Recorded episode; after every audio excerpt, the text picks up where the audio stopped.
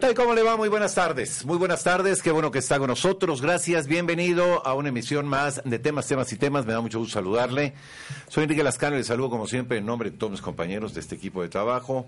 Hoy no está Julieta Mendoza. El próximo día estará con nosotros. Le mandamos un saludo. Pero como siempre, Miguel Barcena. ¿Cómo estás, Miguel? Enrique, muy bien. Da gusto con mucho verte. gusto, con mucha ¿Cómo energía y con muchas ganas de compartir con la audiencia pues muchos temas, eh, muchos temas, tristes, desagradables, eh, preocupantes, eh, que tienen muy enojada a buena parte de la población. Sí, dices bien. La, la verdad es que eh, cuando uno habla de los temas que preocupan a las sociedades, no solamente de México, ¿eh? de todo el mundo, usted verá que hay una constante, y la constante es el tema de eh, la salud, la seguridad ¿no? y el empleo que tiene que ver con pues eh, buena parte de lo que representa pues la cotidianidad de los seres humanos, ¿no? Tener salud para disfrutar la vida, ¿no? Tener seguridad para hacerlo, ¿no? Eh, y tener un respaldo económico para que te permita vivir con dignidad, ¿no? Cuando algunas de estas variantes fallan, hay un problema. Cuando fallan dos, hay un problema grave. Cuando fallan las tres, Pues hay una crisis. hay una crisis. Hay una crisis terrible. Hay una crisis. Hay una crisis. Exactamente, ese es el punto, ¿no? Y a- aquí en México hay un problema de empleo, ¿no? Es una realidad. Y ahorita pues una cantidad de despidos en todos lados, y, ¿no? En el sector público y privado. Luego hay un problema de salud, ¿no? Que tiene que ver con escasez de medicinas y Falta, y, y- y falta lo que, y- lo valen algunos de estos medicamentos, por ejemplo, de enfermedades crónicas, Miguel. Por ejemplo, los retrovirales para la gente que tiene VIH, VIH, obviamente Son muy estos caros. medicamentos que son muy caros para las quimioterapias que hoy los padres que atienden a sus hijos, en- incluyendo a los centros de salud, tienen que comprarlas porque no hay o porque no hay, porque hay desabasto, porque no le quieren pagar a las empresas farmacéuticas que eh, les surtían, les deben dinero, ya no las invitan a las licitaciones, ahora lo van a hacer por su cuenta y no tienen con qué pagar y no tienen con qué distribuir. Pero para retomar el tema de los de los secuestros, que es muy importante, Y la inseguridad, ¿no? y la inseguridad refleja en está buena parte en los está doña secuestros. Isabel Miranda de Wallace que de esto desafortunadamente sabe mucho. Un dato antes de, de entrar con ella para contextualizar. En el 2014 se creó la Coordinación Nacional Antisecuestros que presidió en ese entonces Renato Sales Gaso, Sí. que después fue comisionado nacional de seguridad. Cuando se entregó esta coordinación en 2015 a Patricia Bugarín, el secuestro había disminuido 23%.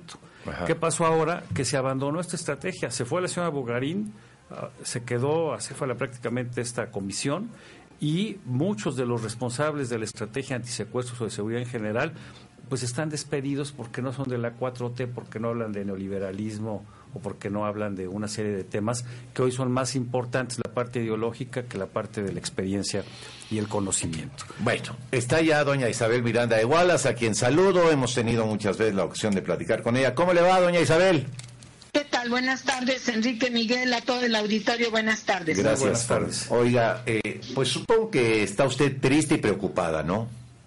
Bueno, quiero decirle que a mí en lo particular me ha pegado muchísimo, caso, muchísimo este caso de Norberto, porque, pues bueno, como pues sí le recuerda cosas, ¿no? Usted lo vivió No, no, no, en carne propia, o sea, ver a la señora esa angustia que yo viví, esa desesperación, la impotencia, eh, todo, todo, de verdad, a mí, a mí en especial me ha movido mucho, este, eh, es, es un dolor que se revive y es una ausencia que no se llena con nada y creo que la señora va a empezar a sufrir ese impacto con los días, ese vacío que se siente, ese no poder dormir, en fin, todo lo que uno vive cuando pierde a un hijo porque es contra natura el que uno pierda un hijo que está sano, que sale a trabajar o estudiar normalmente y de repente no regresa porque pues una bola de delincuentes decidió privarlo de la libertad y de la vida. Entonces sí es, es un caso lamentable y lo triste sería que vuelva a quedar en lo mediático, igual que se han sucedido con muchísimos Igual- casos que han que sido... con Alejandro Martí, con la hija Nelson Vargas. Con, Así es, así es. Esos son los casos emblemáticos porque involucran a personajes conocidos, pero ¿cuántos hay de personas que desafortunadamente no eran, no eran eh, mediáticamente importantes? ¿Cómo, ¿Cómo andan sus datos, doña Isabel, en términos de... Pues mire, Déjeme decirle que por desgracia perdimos lo que ya habíamos ganado. Oye, traíamos una tendencia a la, baja, hoy estamos subiendo incluso nuestras gráficas y por desgracia si comparamos el mes de abril contra el mes de mayo, tuvimos un incremento del 23.9%. Las víctimas tuvieron un 21%. Tuvimos 171 personas secuestradas, es decir, tenemos constancia oficial de que 171 personas por lo menos se tomaron la molestia en ir y levantar una denuncia. No estamos hablando de cifra negra ni de percepción. estamos hablando son a, nivel nacional. A nivel nacional es lo que sucedió en el mes de mayo. Detenidos tuvimos 183, eh, cosa que es importante, pero seguimos sin desarticular las organizaciones o las bandas criminales y solamente nos quedamos o con el cuidador o con el que alcanzaron a agarrar a lo mejor con el pagador, pero no estamos desarticulando las organizaciones criminales. Eh, ahora, ¿cuáles son los estados con mayor incidencia? Veracruz con 37 secuestros, el segundo lugar Estado de México con 33, pese a que tiene el doble de población. Veracruz tuvo más secuestros que el Estado de México. En tercer lugar fue la Ciudad de México con 12 secuestros, Jalisco y Puebla con, con siete secuestros en cuarto lugar y en quinto lugar Morelos eh, con seis secuestros. Este, ¿Cuántos llevamos en lo que va de la presente administración?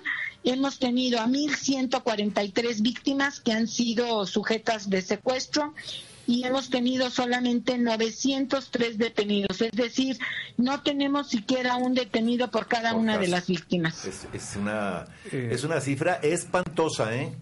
Es, una, es, pavoroso. Eh, hablamos, eh, doña Isabel, con algunos especialistas que de momento nos pidieron no hablar públicamente, pues no sé si por, por temor a, represalias, a evidenciar algo que pues está ahí porque los datos no mienten, y nos decían que en el, eh, tan solo en el 2015, cuando ya estaba funcionando la Coordinación Nacional Antisecuestros, estos se habían reducido hasta en un 23%, pero nos dicen que esta estrategia se abandonó y varias de las personas que implementaban esta estrategia hoy están fuera de estos órganos porque pues simplemente no son afines con la administración actual. ¿Comparte usted esta aseveración? Mire, déjeme decirle que en el 2014 tuvimos 1.119 secuestros. En el 2015 tuvimos 705 secuestros, es decir, tuvimos una disminución del 36.9% entre un año y otro. Pero si ahora comparamos cómo quedó eh, a fin de año que tuvimos en el 2018 596 secuestros contra, eh, le hablo en el periodo de enero a mayo. Si comparamos 2018, los eh, primeros cinco meses, contra el 2019, tenemos un incremento del 36.5% a nivel nacional en estos cinco primeros meses. Creo que las cifras pues están ahí y no podemos tapar el sol con un dedo. La estadística este pues nos habla de que este tema se ha ido abandonando, se ha descuidado. Todavía no tenemos titular de la CONACE, tenemos un encargado desde que prácticamente la maestra Bugarín se fue como subsecretaria y este y bueno pues yo creo que una persona que está como encargada ni tiene el mismo poder ni tiene la misma autoridad ni tiene los mismos recursos porque prácticamente están con la renuncia en el escritorio a ver en qué momento se las piden. Entonces yo lo que he estado pidiendo de manera reiterada hoy mostré una carta que le mandamos al secretario Durazo en la que le pedimos que nombren al al titular de la CONACE que provean a las unidades antisecuestro de todos los recursos que como es obligación como líder la federación debe de supervisar. Antes nos dejaban a la sociedad civil hacer estas supervisiones, hoy sabemos que no quieren saber mucho de la sociedad civil, entonces, pues bueno, tenemos ahí un vacío tremendo. Oiga, doña Isabel, ¿qué le parece a este asunto de que la señora Sheinbaum, pues cuando hay un problema generalmente diga, pues es que es la culpa de la administración anterior, ¿no? O sea, todo tiene que ver con que en el pasado estaba mal. No nos dejaron. si se trata de medio ambiente, que estaban no dejaron la cifra de, las denuncias. ¿no? Sí, sí, sí, sí, ¿Cómo ve usted? Pues mire, déjeme decirle que este problema efectivamente tiene muchos años, pero cuando vemos para atrás hay que recordar que el actual presidente fue jefe de gobierno y el actual secretario de Relaciones Exteriores también fue jefe de gobierno. Entonces, no sé cuando dice el pasado si se refiere incluyendo también a, hoy gente que está dentro del gabinete. Sí, o nomás a Mancera, ¿no? Exactamente, porque cuando habla del pasado, pues sí tiene razón. De, no se ha hecho nada desde hace muchísimos años. En eso tiene toda la razón la jefa de gobierno. Pero ya estamos a seis meses de distancia de que ella tomó posesión y creo que ya debe de, mostrarnos una estrategia más contundente. Y asumir, asumir su una, responsabilidad. Una ruta, una ruta de qué va a hacer, cómo lo va a hacer y cuándo lo va a hacer y con qué dinero lo va a hacer. Y eso no lo estamos viendo. Ahora, otra, perdón, Enrique otra cosa que indigna, y me sumo, es que en lugar de que el presidente López Obrador se solidarice y se conmisere con las víctimas y los deudos del secuestro, pues lo único que hace es en la plaza pública arengar para darle un apoyo a Claudia Sheinbaum eh, en una cosa que parece hasta grotesca, eh, festinando que la señora no está sola, no está sola, cuando eh, la, madre de este joven Ronquillo que recientemente fue eh, secuestro y asesinado, pues están, están, están padeciendo una situación indescriptible. ¿No le parece a usted muy ruin hacer este tipo de acciones? Pues mire, eh, a mí me parece lógico que quiera apoyar a su gente, eso no me extraña ni me preocupa. Yo creo que lo que nos debe de ocupar es que no se lleve a la cancha política un tema que es de seguridad y de justicia, porque eso no tiene bandera ni color. Y entonces los que sí estamos solos, pues somos los ciudadanos, porque no tenemos ni quien nos defienda, ni quien nos respalde, ni quien este, nos dé seguridad, y eso es lo preocupante del caso. Por eso es que no está sola la señora Sheinbaum, porque pues ella sí tiene eh, seguridad. Oiga, doña Isabel, ¿cómo siente usted que en esta administración, el, eh, digamos, organizaciones como la suya eh, son vistas? Bueno, creo que todo, repito, todo lo que es sociedad civil no les gusta, este, creo que incluso han tratado de denostarnos a todos los que hablamos o criticamos o decimos algo, pues ha sido una cuestión sistemática. Pero creo que los números son contundentes, son sus propios números, no son nuestros números de alto al secuestro, son números oficiales, son números que están ahí, creo que debemos de basarnos a los datos duros y aquí son datos duros y yo espero que hoy la jefa de gobierno y el propio secretario pues tomen cartas en el asunto, repito, y no nos quedemos solamente en un tema mediático. Pues nos van a salir como siempre con que ellos tienen otros datos, ¿no? aunque sean sus mismos. Otros números. Doña Isabel, siempre un gusto saludarla. Gracias. Le agradezco que nos haya tomado la llamada. Muy buena eh, tarde, gusto saludarla. Buenas tardes. Gracias, Isabel Miranda igual, te la conoce. Vamos a una pausa. Sí, vamos a una pausa, Miguel. Vamos a una pausa y seguimos con temas, temas y, más temas.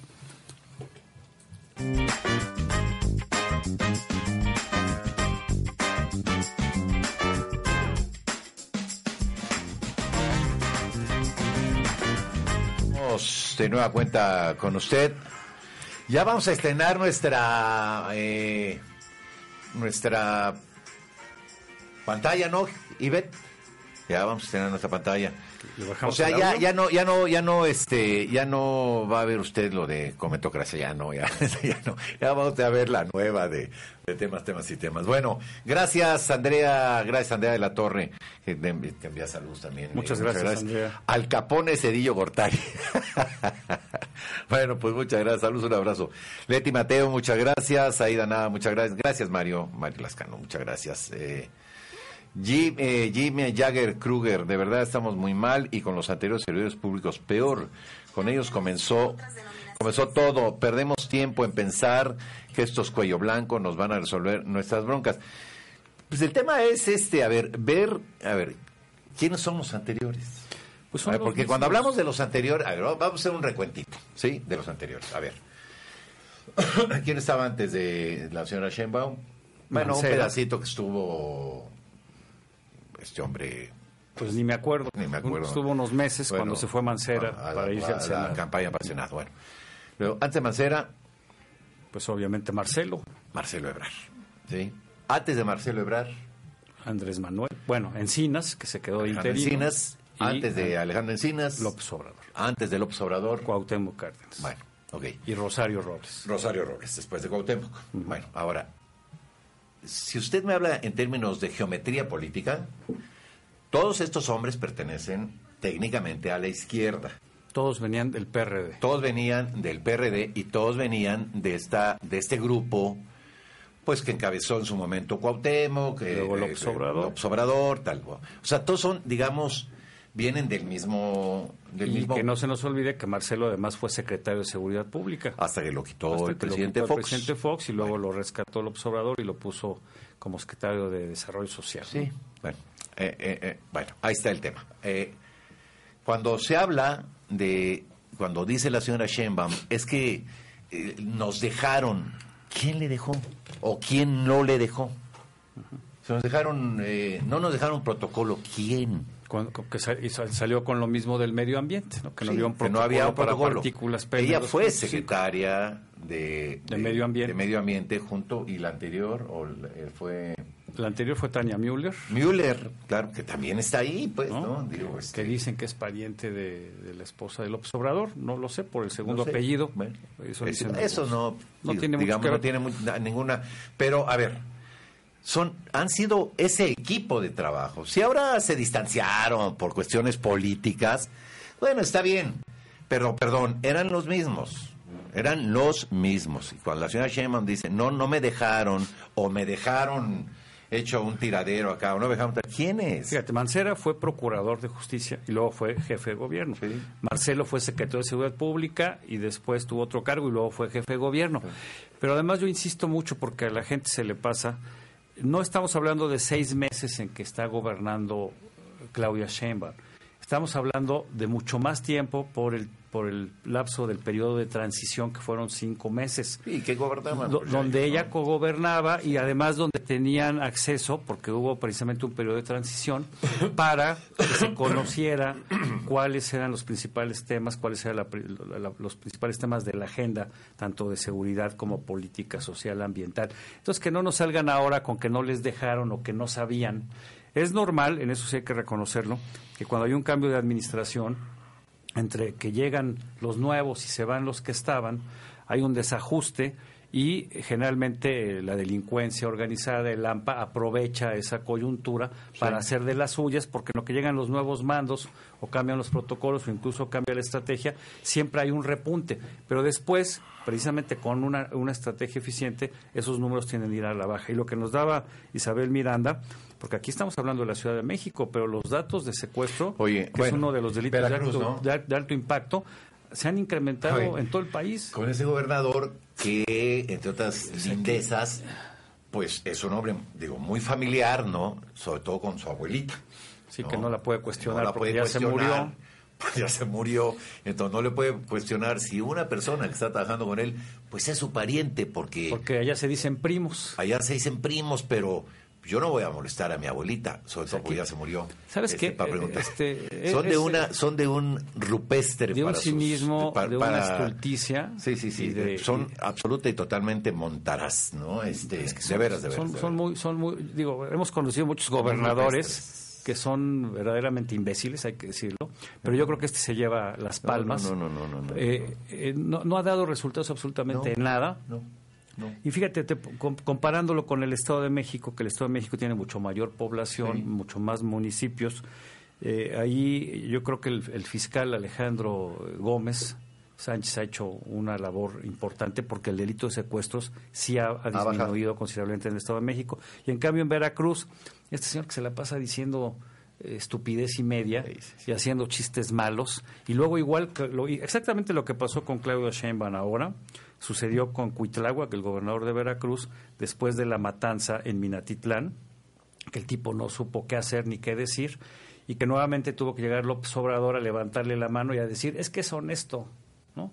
Es bueno, como si ser honesto fuera eh, sinónimo de eficiente o de capaz. Yo creo que esto que está sucediendo, más allá del cambio en sí, tiene mucho que ver, Enrique, con la incapacidad de estos personajes que hoy gobiernan varios estados o varios lugares de la República Mexicana, incluyendo la Ciudad de México. Fíjate, hay, por ejemplo, estados como Yucatán, que es el estado más seguro del país, ¿no? Pues habría que asomarse a ver qué están haciendo bien ahí, pues, porque eh, Yucatán tiene los índices más bajos de, Campeche, que es el número dos. y Campeche, ¿no? Pegaditos. ¿Qué, qué pasa ahí? ¿Por qué? ¿Por qué? Bueno, hay que, hay que revisar qué, estás, qué se no está haciendo bien. No es el tamaño o las dimensiones del estado. No, no, no. Porque Campeche puede ser un estado pequeño, como lo es Tlaxcala, pero también lo es Colima y Colima tiene un- bueno, una incidencia. Tlaxcala, pues, nomás- incidencia tiene un número muy elevado. Claro, porque está entre, bueno, está pegado a Jalisco y teniendo el puerto de Manzanillo, los, pues, los cárteles se están disputando siempre ahí el control del puerto por, por la La droga. por la droga y por todos estos, eh, est- estos precursores de droga. ¿no? Pero sí es muy importante ver qué se hace allá, si tiene que ver más con el contexto familiar, con el contexto social. Digo que Es- sí, ¿eh, son Miguel? sociedades mucho más familiares, mucho Digo más sí. centrales, eh, donde hay todavía un respeto por muchas cosas. Y desafortunadamente en el estado vecino, en Quintana Roo, que también hasta hace pues, una década, quizá un poco más, era un estado que, relativamente seguro, hoy también se ha convertido en un, en un verdadero problema de seguridad. Lo que pasa en, en Playa del Carmen, lo que pasa en Cancún, las balaceras. No, eh, mano, son de- la- son de- son de miedo, ¿eh? El cobro, el cobro de piso. El cobro de piso ya es eh, en todos lados, es impresionante lo que está pasando.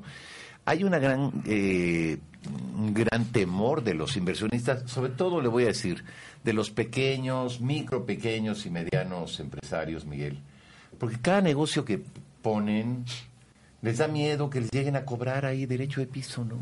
No, vamos a poner una zapatería, pues ya sabes que te va a llegar O- alguien o- o si a lo hacen- pedirte, este, a, ver, protección, pues, protección, ¿no?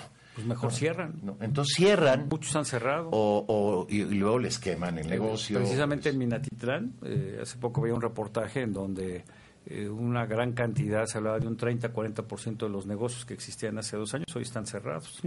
¿Quién quiere y estás hablando pagando? de tienditas, de abarrotes, de... Exacto. de- de- Porque no crea que van con las... eh, porque esas no les hacen nada, ¿no? Bueno, ya hemos visto que han quemado camionetas de algún negocio grandote, ¿no? De, de, de pan. Sí, pero ¿no? bueno, finalmente Pero bueno, tienen ver, con qué, tienen que con qué pero invertir en tienen con qué. ¿no? Ahora, imagínate una, una, una, una zapatería, Miguel. Pues que sacarán ahí para... ¿no? Es gente que vive al día. ¿Cómo le haces, no? ¿Y quién te protege, no? ¿Quién te protege? No, pues nadie. Vas a tener ahí dos, dos policías que, ah, Lo- digo, que te protegerán al- en el momento que tengas tú abierta tu, tu negocio, pero ¿quién te protege saliendo? Y, y uno sabe cómo se las gastan, ¿no? Pues en, en- en conclusión, después de seis meses, yo no sé usted, yo no. Yo no. No, no, no estoy más seguro, no me siento más tranquilo, no me siento eh, viviendo con mayor paz, con mayor estabilidad, eh, con mayores expectativas de vida y de crecimiento. Quizá la gente que está recibiendo las ayudas eh, a través de los programas sociales y que no son todas porque no alcanza el dinero ni para los adultos mayores, ni para los ninis, ni para las madres solteras o las madres embarazadas, pues mucha gente está eh, muy preocupada, muy inconforme y sobre todo muy angustiada por el tema de la inseguridad. Bueno, déjeme agradecer a eh, Pedro Vargas, gracias, Rosa María, gracias Pedro, Rosa María Hernández Rivas, gracias, Ivette Guerra, gracias Ivette, Rosa María, bueno, dije, dice Jimmy Jagger Kruger, todos los partidos valen madre, verdaderamente nada, todos ellos y los que los defienden tienen un ADN de miércoles a miércoles. Mario Barbieri, hasta, ya estábamos hablando de Yucatán, le enviamos un saludo, está allá en Yucatán. Gracias, eh, Mario. Gracias, Cecilia. Eh, Vamos a una pausa. Vamos a una pausa que nos está pidiendo producción. Regresamos aquí a temas, temas y temas. Esto es Adrenalina Radio. Activan tus sentidos.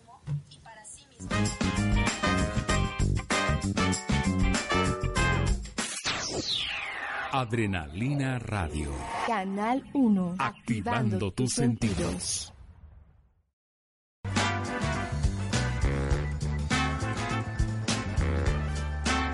Eh, nueva cuenta. Y saludos al maestro Germán Gastelum.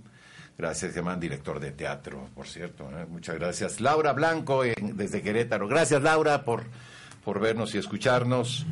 A ver, Miguel, ¿qué tienes por ahí? ¿Alguna cosa Eh, interesante? sí, quería, quería compartirles una invitación a la audiencia para que este viernes a partir de las 10 de la mañana, en una liga que va a aparecer en la pantalla, nos puedan acompañar, hay que registrarse. Voy a participar en un seminario en la web, que hoy se llama webinario, ¿no? Porque son, Ajá, son webinario.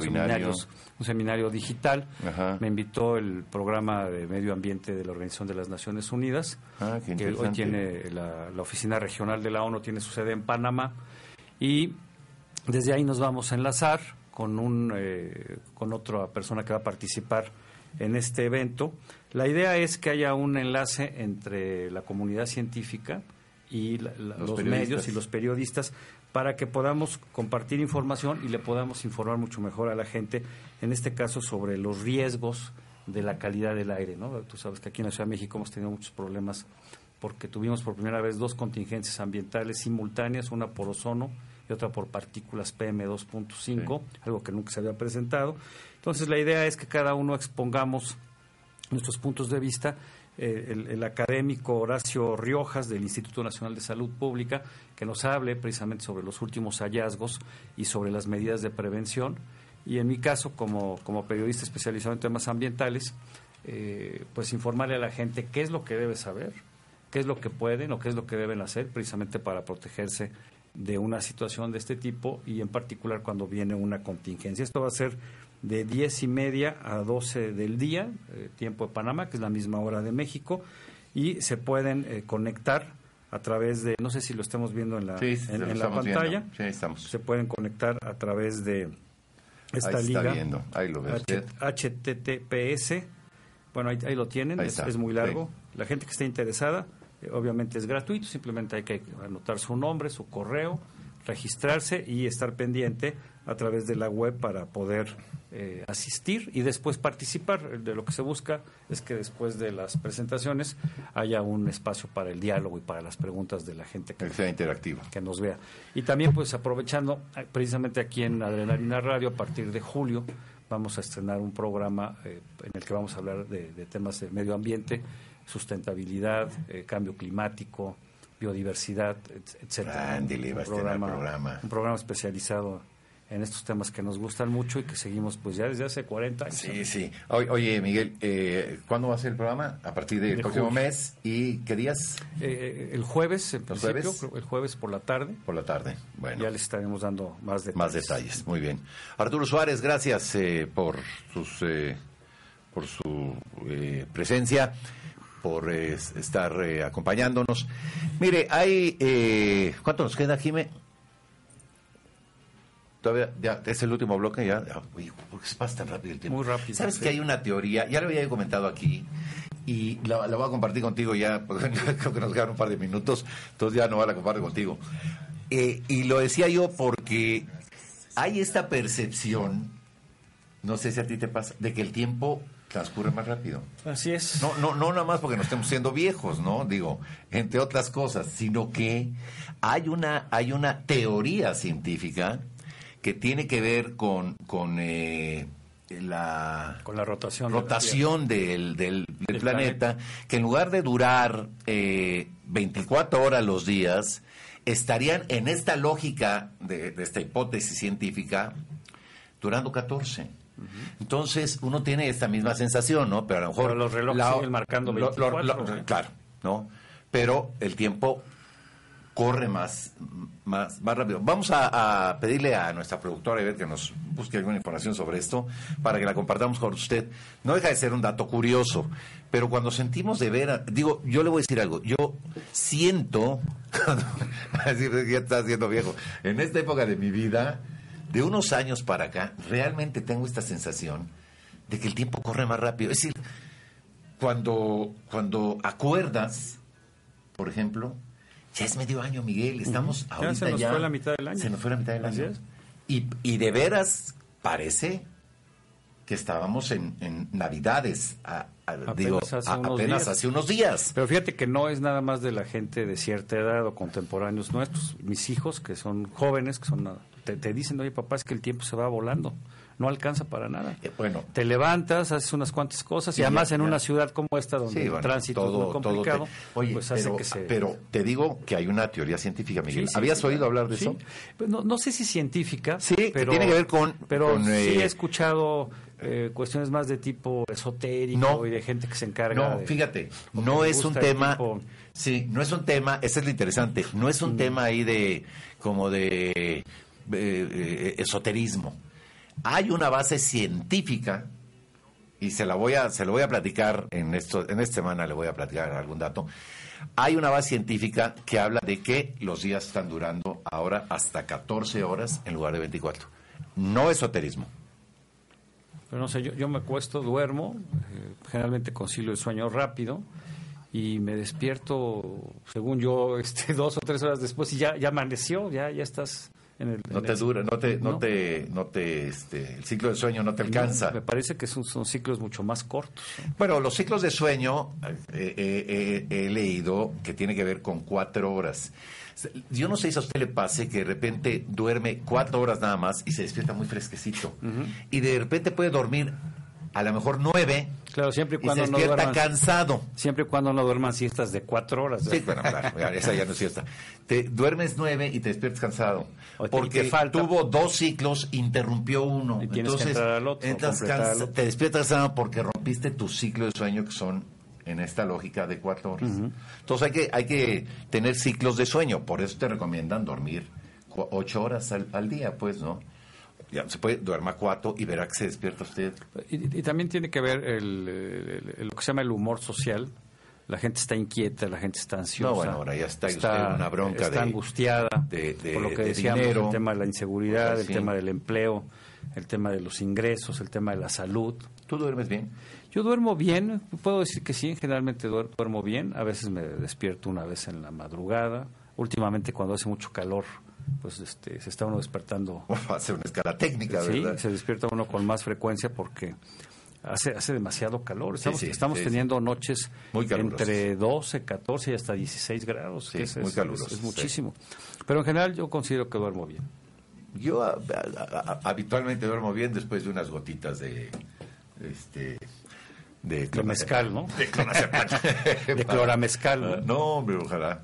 Este, pero eh, yo creo que tiene que ver también este tema que dice Miguel con lo que y cerraríamos con esto, ¿no? Para darle la, la hacer una vuelta de 360 grados con el tema de la inseguridad que se está viendo, porque no solamente es el tema de la inseguridad, es el tema de- del empleo, Miguel, es el tema de, de- de la lana, ¿no? Sabes qué, yo, yo Lana. lo, yo lo resumiría eh, que es el tema de la incertidumbre, porque no sabes a dónde vas.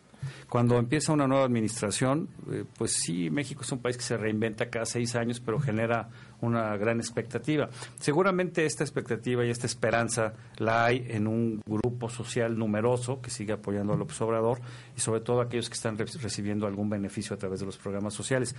Pero si hablamos de país, si hablamos de cuál es el rumbo hacia el cual va el país, hacia dónde se dirige, cuáles son los puertos intermedios, cuál es la expectativa. No hay expectativa de crecimiento, hemos decrecido, eh, podemos entrar en recesión próximamente si, a- si Trump sigue amagando con imponer aranceles porque no le guste o porque él evalúa sí, que no estamos haciendo cómo- lo que él quiera, pues entonces nuevamente esta situación eh, va a generar mucha volatilidad en el dólar, en el peso. Hemos visto que la inversión extranjera directa no está llegando como antes.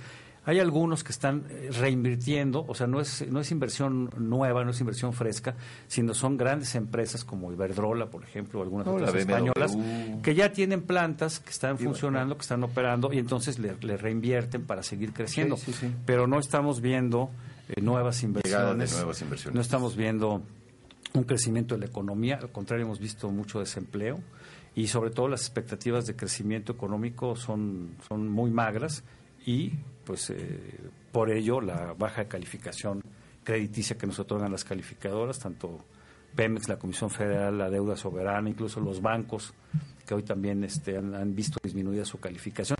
Entonces yo creo que lo peor que nos está pasando actualmente como país, como sociedad, es que todos estamos viviendo en una gran incertidumbre. No sabemos bien hacia, hacia dónde vamos, porque desde mi punto de vista esto de la cuarta transformación o la cuarta trastornación, como decimos algunos, eh, yo todavía no le veo, entiendo cuál es el concepto, lo comparto, creo que hay que cambiar, hay que transformar, hay que mejorar, pero no veo hacia dónde vamos, ni tampoco sabemos en cuánto tiempo, y tampoco sabemos si realmente esto a final de cuentas va a funcionar o nos va a hacer eh, vivir mejor, tener mejores condiciones de vida y sobre todo tener algo que prometieron que fue paz y estabilidad y felicidad. Sí, yo creo que al, a final de cuentas eh, los seres humanos eh, en algún momento de nuestras vidas tendemos no a ser conformistas, no, no, no diría yo eso, sino a encontrar en, en pequeñas circunstancias espacios de felicidad. Es decir, a determinada edad ya no aspira uno a ser muy rico, ¿no? Sino a tener una O, muy guapo, ¿no? O muy galán. No, no, lo que aspiras es a ser un hombre saludable, ¿no? Eh, tener una buena salud y en todo caso, quienes no la tengan, tener las posibilidades de, De paliar o resolver o de atenderse, ¿no? Eh, ya no es... ento- Entonces el concepto de felicidad va cambiando. ya no es tener una, una gran mansión, sino tener una, un techo digno donde puedas este, vivir, donde, donde digno. ¿no? Grato, digno, ¿no? Bueno, ya no es las grandes fortunas, sino que te alcance para, para tu estabilidad económica, para sacar adelante a tus hijos, para, para tu vejez, Para tu mejor, jubilación, ¿no? para tu tener- jubilación, para estar tranquilo, no para no depender de terceros, Miguel, ¿no? Eh, ya creo que el, el concepto de bienestar va cambiando de acuerdo a, a- a la edad. Pero fíjate, digamos. por ejemplo, todas estas personas que han perdido su empleo, que tenían una hipoteca y una casa y un departamento, ¿Qué que tenían a los hijos en ¿Qué escuelas este, privadas, que tenían un seguro, hoy tan satanizado, un seguro de gastos médicos mayores, yo lo hubiera dejado y le, y le hubiera trasladado al empleado, el que quisiera mantener su seguro, sobre todo para mantener la antigüedad, antigüedad. que lo pagara Sí, claro. en lugar de quitárselos. O sea, ya no lo paga el gobierno, se mantiene la colectividad y lo paga. Se lo quitas. ¿Qué haces? Dejas sin seguridad social o sin seguridad a esas, a esas familias que durante mucho tiempo estuvieron subsidiando al seguro social porque pagaban sus cuotas pero no lo usaban. Bueno, ahora van, van al seguro social o van al ISTE y eh, la capacidad que siempre ha estado rebasada hoy está saturada. Y por otro lado, no hay suficiente abasto de medicamentos y también eh, metes en, problemas a aquellos prestadores de salud de, de servicios privados porque pues se, se disminuyó considerablemente eh, su clientela, ¿no? Gente que ya no va a ir a un, a un consultorio privado, a un hospital privado, porque no le alcanza. Entonces vas creando un círculo vicioso Vicioso, claro. un, un círculo invertido que va afectando cada vez más las cadenas de valor y las cadenas de empleo y de consumo. Y eso ya se, está viendo precisamente en varios indicadores. La gente no está comprando. Hay mucha gente que está vendiendo sus carros, no hay quien compre, hay mucha oferta. Lo mismo pasa Con las casas. por cualquier lugar, ve uno anuncios, se vende, se renta. Y eh, amigas que tengo que se dedican al tema de los bienes raíces, pues me dicen que el mercado está prácticamente parado porque No nadie, hay, nadie no quiere comprar. Entonces todo esto va generando una situación de, de preocupación, lo que decía, lo que se llama el humor social, que si una cosa hizo que la popularidad de Enrique Peña Nieto descendiera este, estrepitosamente era el humor social, el enojo de la sociedad, el hartazgo de la sociedad. Y de ahí un voto masivo por una oferta que, pues hoy, insisto, no, no tiene ni pies ni cabeza, ni tampoco tiene para cuándo dar resultados, ni en lo político, ni en lo económico, ni en lo social, ni en lo ambiental, ni en el tema de la salud, la cultura, el deporte, etcétera, etcétera, etcétera. Bueno, pues ahí está. Gracias, eh, Roberto Valdés. Gracias, Roberto. Alejandra Ojeda eh, nos manda un saludo. Hablábamos de ella hace un rato. ¿eh? Alejandra, este, Svay de Michelle, que siempre nos ve en León y que nos manda saludos, Pedro Vargas, Rosa María Hernández Rivas, eh, Jim Jagger Kruger, hasta tú nos estás viendo, Enrique Ah, bueno, yo sí, ya, porque ya te mire, vi que estás ¿eh? aquí. Yo también tengo aquí a Miguel Bárcena. pues muchas gracias a toda la gente que Pues nos muchas siga. gracias. Ojalá lo, lo- lo- nos sigan acompañando lunes, miércoles y viernes en este espacio de, de temas, temas y temas. Un espacio simplemente de análisis, de, de reflexión, de compartir con usted lo que Pues estos pensamos, temas, lo que estos sentimos. temas, claro, estos temas que están, mire, estos temas, ¿no? Que usted los platica en la casa, los platica cuando se va a tomar una copa, un café con los, con los amigos, ¿no?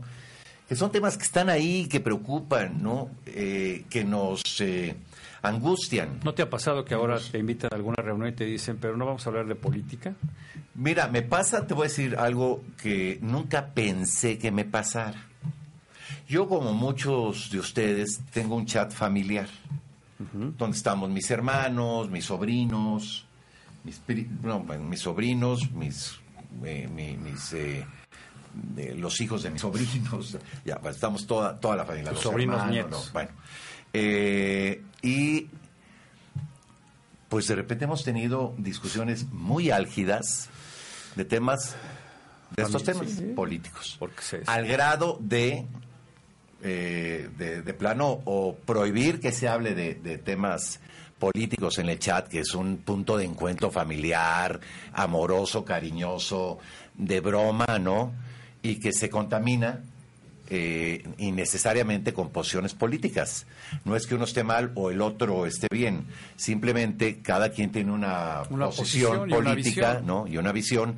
Y entonces cuando, cuando hay esta circunstancia, pues eh, se rompe un equilibrio que Yo que ser... conozco, conozco chats, eh, bueno, grupos eh, amigos que, que han roto con, con la familia, algunos mejor se salen porque no aguantan, y sobre todo cuando ya viene una discusión más seria, eh, cuando uno aporta o trata de aportar datos duros, No, cifras, no, estadísticas, y cuando ya no hay forma de, de rebatirlas, ¿verdad? Pues entonces viene el insulto, la descalificación y muchos acaban saliéndose del grupo.